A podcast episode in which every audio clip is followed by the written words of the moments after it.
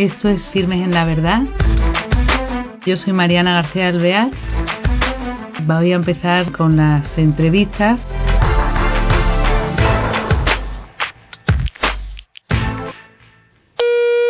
Hola queridos oyentes, bienvenidos a un nuevo programa de Firmes en la Verdad. Tenemos eh, al otro lado del hilo telefónico una persona que a lo mejor algunos la recuerdan. Ella es eh, Beatriz Gallardo. Ella es eh, licenciada en Geografía e Historia, sección Arte. Tiene tres idiomas.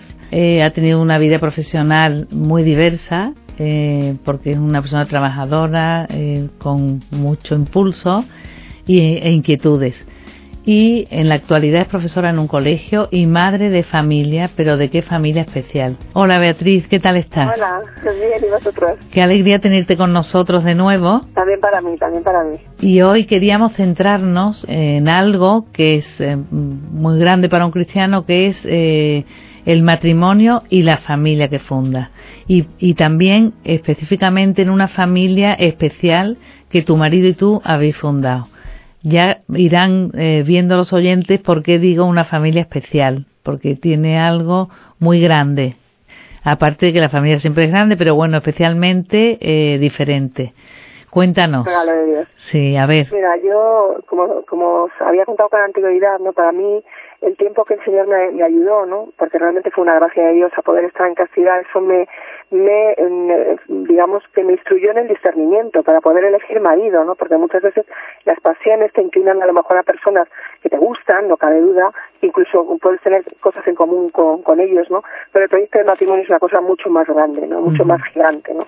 Porque es imitación de la Trinidad. Entonces, es un proyecto de amor para toda la vida, y en el, en el cual eh, pues eh, los hijos no son una casualidad sino que es el fruto de ese amor no y por eso se, se, necesita que el amor sea un amor consolidado y sólido no y a mí el señor me enseñó eh, cómo debía ser ese amor y qué persona debía elegir para ese proyecto pues durante ese tiempo de castidad el señor me fue madurando que realmente lo que hizo fue un proceso de maduración conmigo y en ese proceso de maduración estaba también comprender cómo es el verdadero amor humano, ¿no? entre un hombre y una mujer, ¿no? Hay diversos tipos de amor, pero entre un hombre y una mujer tiene que ser una entrega total y una, de una generosidad total, ¿no? Hacia el otro.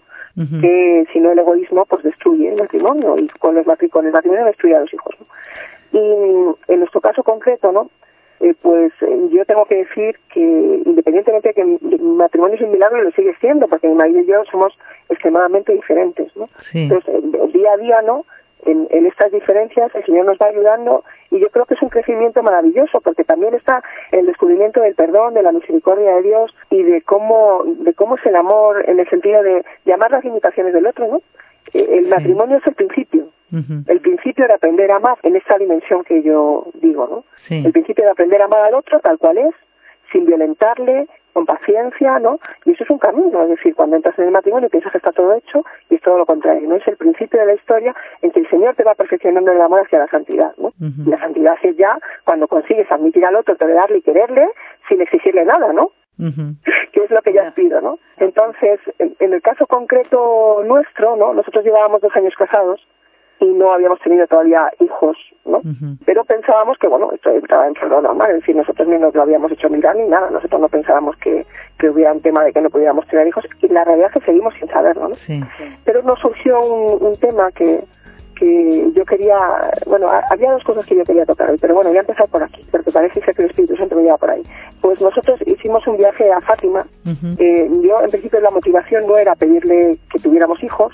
Una vez que estábamos, que estábamos allí, además le pedí tener hijos. Yo he pedido dos cosas, ¿no?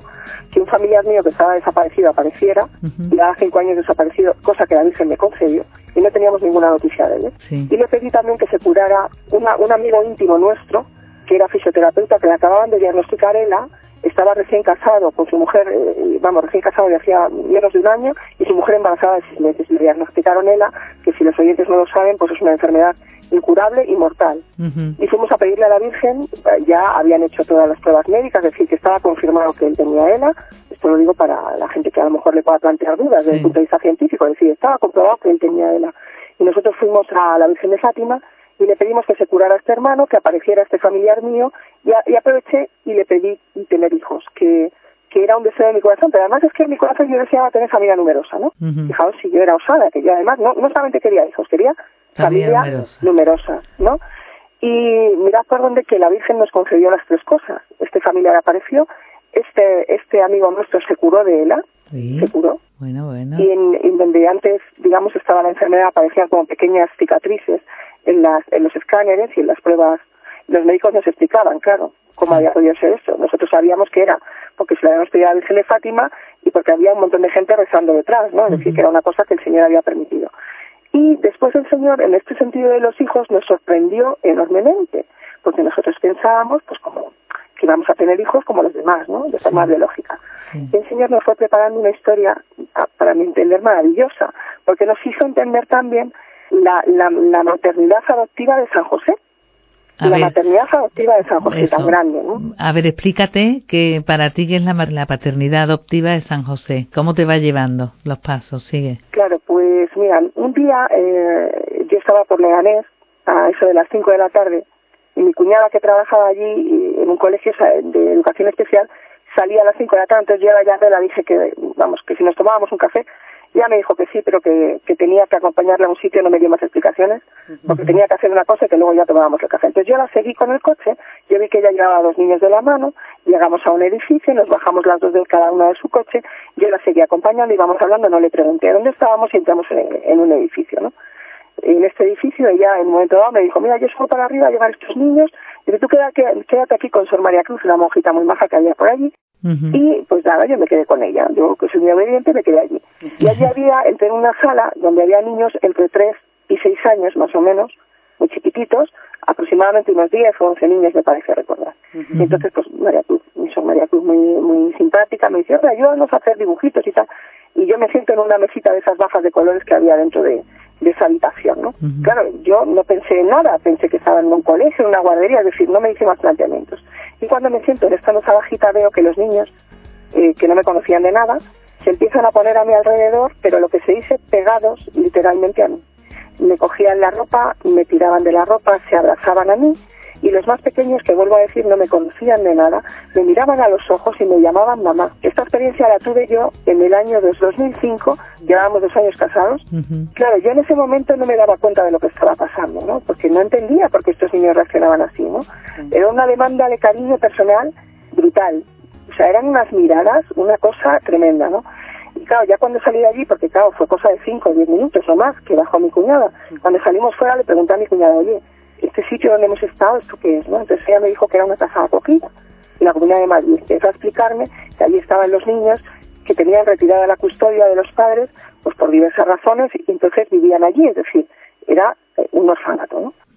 Y yo recuerdo que me fui a, a mi casa, mm, recordaba la mirada de los niños, la actitud de los niños, y yo me daba cuenta que, que ellos necesitaban, o sea, que era una necesidad de tener unos padres, alguien que les miraba de una forma personal.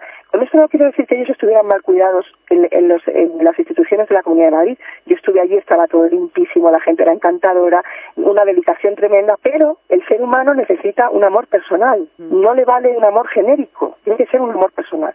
Y estos niños necesitaban eso, ¿no? Entonces yo ya me como no me olvidaba de eso, y por las noches a mí me venía constantemente la imagen de los niños, y a mí esto al corazón me arrebataba, ¿no? Entonces yo hablé, me decidí a hablar con mi marido. Le dije, mira, me ha pasado esto, he tenido esta experiencia y yo quiero ofrecerme eh, para, para acoger a estos niños, ¿no? Sabiendo que son niños que están en situación de acogimiento, que no es lo mismo que adopción. Legalmente son niños que, que, cabe el riesgo de que vuelvan con sus, con, con sus familias biológicas si el juez lo determina así. Entonces, explícate, explícanos eh, esto de acogida, este régimen de acogida, cómo se hace con los niños. ¿Se llevan los fines de semana? ¿Te los llevas todas las semanas si son pequeños? Eh, ¿Qué tienes que ofrecer? ¿Qué requisitos se, se necesitan? ¿Y qué edades de niños, por ejemplo? Vamos a empezar. A ver, ¿qué requisitos se necesita para poder acoger a niños de una comunidad? Claro, yo el acogimiento hace 10 años y digamos que que un poco el papeleo, por llamarlo de alguna manera, eh, habrá cambiado, ha cambiado, ¿no? Pero vamos, básicamente, eh, bueno, eh, se ve que los padres acogedores estén en situación tanto económica como física y psicológica realmente del empeño al que se prestan, es decir, de, que son conscientes además de lo que se hacen cargo, ¿no? De que el menor no lo puedes elegir, evidentemente, es una persona a la que tú tienes que estar dispuesta a entregarte y a quererte, que es una, a quererla, que es un acto de donación por tu parte y que implica depende de cada caso, porque eso depende de la, de la sentencia jurídica de cada menor, porque hay menores que tienen derecho a visitas por parte de los padres biológicos, hay menores que no, ah. porque imagínate que es un caso de malos tratos, pues a lo mejor el juez determina que ese menor no puede tener visitas por parte de la familia biológica. Hay menores que, se, que salen con un régimen de acogimiento que ya es hasta los 18 años, es decir, hasta la mayoría de la del menor, y hay muchos, la mayor parte de los acogimientos, que son temporales, es decir, que el menor permanece con una familia acogida durante un tiempo que puede ser mayor o menor, es decir, puede ser pues desde cinco meses o seis meses a tres años, cuatro años, cinco años, por ejemplo, si es un caso de condena de cárcel, que los padres, o sea, los únicos familiares que estuvieran en condiciones de, hacerse cargo del menor, pues, pues se sabe que no van a poder hacerlo hasta cuatro o cinco años, pues sería el caso, ¿no? Por ejemplo, ¿no? ¿Y las edades? estamos hablando, pues desde bebés recién nacidos, sí. ¿eh? Eh, que yo yo conozco casos admirables de amigas mías he tenido la vamos la, la gracia de conocer no que son capaces incluso de hacer acogimientos de urgencia que son bebés recién nacidos que incluso nacen con con síndrome de abstinencia porque los padres son drogodependientes y son niños que están en una situación realmente muy complicada y estos estas familias acogedoras de urgencia pues tienen la valentía de hacerse cargo de estos niños hasta que estos niños salen con una familia de acogida definitiva. Por ejemplo, este es otro caso también, ¿no? Entonces se hacen cargo de ellos, de todas sus necesidades, sus biberones, sus atenciones, se levantan por la noche, se desvelan, lo que haga falta, hasta que estos niños, a lo mejor en cuatro o cinco meses, se les encuentra una familia de acogida digamos, más definitiva y van a parar a manos de esta familia de acogida. Esto es admirable también, lo del acogimiento de urgencia. ¿no? dentro del acogimiento hay varias figuras ¿no? y varias posibilidades, ¿no? dependiendo de las necesidades del menor y de lo que establezca la ley. ¿no? O sea que el menor también te puedes encontrar un niño de 16 años, por otra parte. Eh, podría ser. Es más infrecuente porque, pero voy a explicar por qué y se me va a entender perfectamente. A partir de los de los 8 años, por ejemplo, 7 o 8 años, eh, es primero es difícil encontrar familias acogedoras que estén dispuestas a hacerse cargo de un menor que a estas edades son niños que ya vienen con la personalidad muy formada y sobre todo con una historia de sufrimiento detrás mm, fuerte que generalmente marca su conducta y marca mucho muchas cosas y hace difícil la convivencia con ellos ¿no? a partir de los siete ocho nueve años. Y luego también que cuando son un poco más mayores, incluso con 13, 14 años, primero se les deja a ellos opinar, porque legalmente a partir de los 12 años ellos pueden opinar también, ¿no? Y muchas veces ellos mismos no quieren ir a para las casas de acogida, o sea, quiero decir, a familias de acogida, porque internamente están cerrados, es decir, han sufrido tanto que su corazón está cerrado a la posibilidad de amar y de ser amados. Quería decirte también que eso, volviendo a vosotros, entonces vosotros acercáis el matrimonio, os cuentan de qué se trata, eh, empezáis a conocer y qué. Pues mira, a través de, este contacto que nosotros tuvimos con la directora de la casa de acogida, pues estuvimos viendo que una de las cosas que solía pasar con este tema de acogimiento es que en ocasiones separaban a los hermanos porque había pocos padres de acogida que se ofrecieran para hermanos. Generalmente los padres de acogida se solían eh, ofrecer para un menor. Eh, niño o niña, es igual, ¿no? Pero para un menor. Pero se encontraban pocas familias que se, que se ofrecieran para hermanos, ¿no? Y muchas veces se daba la circunstancia de que acababan separados, ¿no? Cada una familia acogida diferente. Entonces nosotros nos ofrecimos para hermanos porque este discernimiento también nos lo dio el Señor a través del contacto de, cómo se fue, fueron sucediendo los acontecimientos, ¿no? Porque ya digo que el Señor fue como haciendo un camino de, de diferentes circunstancias para permitirnos discernir cuál era la voluntad de Él para nuestra familia. Entonces nos, nos ofrecimos para hermanos y quiero contar una cosa muy bonita porque el día que fue el encuentro de las familias con el Santo Padre en Valencia, es decir, nosotros ya habíamos hecho las entrevistas, nos habíamos estado con los psicólogos, ya nos habían considerado familia apta y a continuación se hizo como un silencio, ¿no? Mm. que nosotros no sabíamos ni cuándo nos íbamos, nos iban a llamar, si nos iban a ofrecer un niño más mayor, más pequeño, no teníamos ni idea de nada, ¿no? Y de repente eh, en esa semana, que era el, que el, fin de semana que era el encuentro con las familias con el Santo Padre en Valencia, con Benedicto XVI, mm, recuerdo que la semana antes, ¿no? Entre la vorágine de las cosas, yo me decía a mí misma, bueno, ¿y nosotros para qué vamos al encuentro de las familias con el Santo Padre? Si no somos familia, somos matrimonio, pero no somos familia. Bueno, pues, y al final me decía a mí misma, bueno, pues para ver al Papa, yo qué sé, pues pues sí, pues porque siempre sea el Papa es fantástico y tal, ¿no? Pero yo estaba con este come come y Dios, que tiene mucho sentido del humor, ¿no? Me concedió una cosa, que el miércoles de esa semana, es decir, nosotros salíamos el viernes para Valencia, el miércoles de esa semana sonó el teléfono en mi casa. Y la Comunidad de Madrid nos llamaba para reunirnos con ellos el viernes por la mañana. No sabíamos para qué, pero en fin. Y nosotros vimos que José podía pedir permiso del trabajo, que yo también podía ir. Y el viernes por la mañana, es decir, el mismo día que por la tarde salíamos al encuentro de las familias con el Santo Padre, nos reunimos a la Comunidad de Madrid y fue la primera vez que yo vi la foto de la que iba a ser nuestra hija. Es que cada vez que cuento esto me emociono. Porque el Señor nos concedió, el Señor nos concedió, fijaos si tenemos poca fe, yo tengo poca fe. Ese día el Señor nos concedió ir al encuentro de las familias con el Santo Padre siendo familia, porque nosotros ya sabíamos quién iba a ser nuestra hija. y nuestra hija, nosotros no le pusimos el nombre. Ella se llamaba Fátima. Y nosotros le habíamos pedido a la Virgen de Fátima que nos diera familia. La primera de nuestras hijas se llamaba Fátima. ¿no? ¿Y qué edad tenía la hija que os iban a dar? Pues más o menos unos 10 meses 10 meses. Más o menos. ¿Y, ¿Y te la daban por un tiempo que te habían propuesto? Sí, en principio, en nuestro caso salió en acogimiento permanente. En principio. Lo cual, pues bueno, no quiere decir que no sea una situación irreversible, es decir, que eso depende siempre de lo que el juez estime, ¿no? Quiere decir que esa situación puede variar en función de si sale una sentencia distinta. Pero en principio para a nosotros nos la ofrecieron en acogimiento permanente. Claro, nosotros inmediatamente dijimos que sí, yo estábamos, estábamos emocionadísimos. Y ya digo que nos fuimos al, encuentro de las familias siendo familia, porque íbamos con la foto de nuestra hija emocionados a todo el mundo.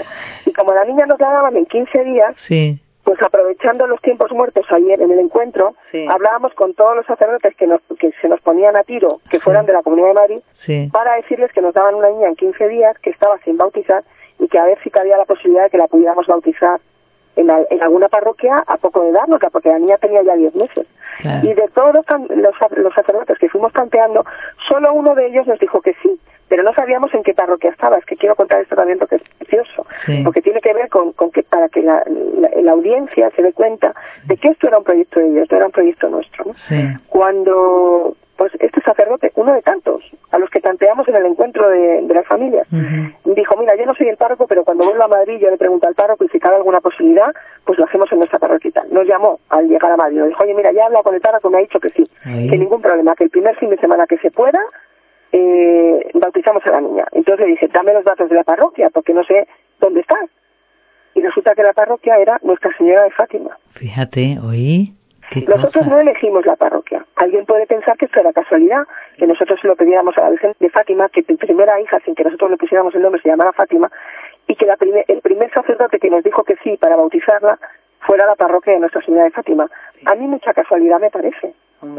Yo más bien pienso que era que la Virgen nos estaba confirmando que eso venía de, del cielo, ¿no? Sí, oí, qué bonito. Entonces empezáis con esta niña con una ilusión enorme, con un proyecto para, bueno, eso, de darle, eh, educarla en la fe, ¿no? Y, y cómo sigue, porque es que todavía sigue, porque es tu fam vuestra familia, ¿no? Eh, tiene más, tenéis más hijos, síguenos contando. Bueno, pues eh, claro, nosotros nos extrañó mucho que nos hubieran ofrecido un solo bebé cuando nosotros nos habíamos ofrecido para hermanos. Nos llamó mucho la atención. Mm. Pero claro, había una cosa que nosotros no sabíamos. Y es que la mamá biológica de nuestra hija estaba de nuevo embarazada. Mm. Y que por lo tanto nosotros no lo sabíamos, pero la Comunidad de Madrid sí sabía que si el, digamos, si el embarazo eh, salí, digamos, iba adelante sin ningún problema, pues vendría efectivamente otro menor y que como la situación permanecía, eh, digamos, un poco insostenible para el menor, pues que ese, el, siguiente iba a salir también en acogimiento. Entonces, de repente un día nos llamaron y lo mismo. Pues nos dijeron que la mamá había dado a luz, que había otra hermanita de nuestra hija que salía en acogimiento y que si queríamos hacernos cargo de ella, evidentemente dijimos que sí. Esto fue una alegría también inmensa. ¿A, cuánto tiempo? ¿Con cuánto tiempo? Pues la segunda llegó más o menos con nueve meses. Nuestra segunda hija llegó con nueve meses más o menos. Y se llama Alejandra. Por Santa Alejandra, una santa del siglo IV que era, vamos, una santa eremita. Sí. ¿Le pusisteis vosotros el nombre o ya o la madre suya? Bueno, ella tenía su propio nombre. Mm, si me vais a disculpar, lo, vamos, lo voy a mantener, digamos, en el anonimato para que tampoco se pueda conectar, digamos, siempre tiene que haber... Porque los padres eh, biológicos conocen dónde están sus hijos. Este generalmente nunca se da ese caso para evitar eh, conflictos. Porque hay que entender que no es lo mismo la adopción que el acogimiento. En la adopción, los padres biológicos renuncian libre y voluntariamente a, a, continuar con el menor. Es decir, que, que ceden, ceden todo, todos los derechos que tienen sobre el menor. Pero el padre de acogida, claro, el, vosotros no. La adopción. Pero el acogimiento no es lo mismo, porque es todo lo contrario, más bien el, los padres biológicos no, no desean en ningún momento ceder sus derechos y es el Estado el que jurídicamente les impone la retirada de la custodia. Por lo tanto, son padres que no desean perder el contacto con sus hijos o no tener a sus hijos cerca, sino que es la ley la que se da cuenta o, o los trabajadores sociales los que se dan cuenta de que el menor no puede permanecer por su propia seguridad y por su integridad y por otras razones, no puede permanecer junto a los padres biológicos. Oye, Beatriz, y esto es una gran generosidad por vuestra parte porque quiere decir que estas niñas que a lo mejor si el Estado considera que ya pueden volver a su casa, os la quitan, vamos, o se tienen que ir, claro. Bueno, en nuestro caso concreto ya el Señor fue el colmo de la generosidad, porque la verdad es que nosotros desde el principio pusimos esto en manos de Dios y nunca o rara vez pensábamos en, la posibilidad del riesgo del retorno de nuestras hijas. Para nosotros eran nuestras hijas y chimpón y pensábamos que si en un momento dado se podía dar la posibilidad de que estas niñas en un momento dado nos llamaran del juez y tuvieran que volver con la familia biológica, que el Señor nos ayudaría a soportar ese sufrimiento de la, de la separación y de saber que tus hijos a lo mejor no están como tú querrías, ¿no? O que no, o que tienen una situación diferente a la ideal o a la que tú hubieras pretendido si estuvieran bajo tu tutela, ¿no? Pero nosotros asumimos esto con la misma confianza con que el Señor nos las había donado, ¿no? Nos las había alejado. Porque hay otra puntualización, o sea, con la confianza que nos había dejado, pensamos que con la misma confianza el Señor nos ayudaría a soportar cualquier situación que se pudiera eh, eh, producir. Y eso al final es una cuestión de fe, ¿no? O sea, confiar en que el Señor te ayuda también en el sufrimiento, ¿no? Sí, oye Beatriz, pues eh, desde luego lo que saco en conclusión es que esta familia acogida que habéis eh, formado, eh, que es algo que merece la pena eh, haber echado ahí no las redes en, para estos niños que tienen necesidades a los que se les da un, una vida familiar estable, equilibrada, con cariño y que merece la pena a pesar de las dificultades. Totalmente. Eso. Merece la pena y aparte que yo también digo muchas veces cuando hay padres biológicos, no quiero dejar de decir esto, ¿no? Porque hay eh, padres biológicos que me dicen, bueno, yo es que sería incapaz de hacer lo que lo que haces tú, como si como si por el hecho de que tu hijo sea un hijo biológico tengas alguna seguridad sobre él. Y yo les digo muchas veces, tú sabes si tu hijo va a vivir mañana. Claro, no se sabe. ¿Qué seguridad tienes tú con tu hijo, no? En el sentido de esto mismo que hablábamos antes de la propiedad, que parece que por tener un hijo en acogimiento, ¿no? Bueno, pues que estás en los riesgos, es que claro y tal, y tú no tienes riesgos con tu hijo biológico. ¿Sabes si mañana no va a caer enfermo? ¿Sabes si mañana no va a tener un accidente? No quiero ser dramática, pero para que se me entienda lo que quiero decir, ¿no? Que nosotros, vuelvo a decir lo mismo, primero que nuestros hijos son libres, ¿no? Y segundo, que la vida es precaria, por el hecho de ser una vida biológica, es decir, el, el cuerpo el cuerpo puede caer enfermo, el cuerpo en un momento dado puede fallecer, es decir, que no pensemos que porque nuestros hijos son hijos biológicos, tenemos más seguridad con ellos de la que podríamos tener si fuera un niño en acogida, ¿no? Esto no... Ay, qué pena que se nos acabe el tiempo, pero muchas gracias por esto que este tema nuevo que no, al que nos has introducido y al que merece la pena llegar por gente como vosotros con esa generosidad y con ese punto de vista positivo y que vale la pena. Beatriz, nos cortan hasta el próximo día. Muchísimas gracias. Gracias a vosotros y espero que el Espíritu Santo a través de esta charla también suscite en muchas parejas, ¿no? Eh, este, este deseo de abrir su corazón, que el Señor realmente siembre con fuerza este deseo de abrir su corazón a estos niños que están tan, tan, tan necesitados. Muy bien, pues con eso nos quedamos. Beatriz, gracias. A vosotros. un abrazo. Un abrazo. Hasta el próximo programa. Hasta pronto. Adiós. Bueno, pues sin más que decir, me despido de vosotros y hasta el próximo programa. Gracias.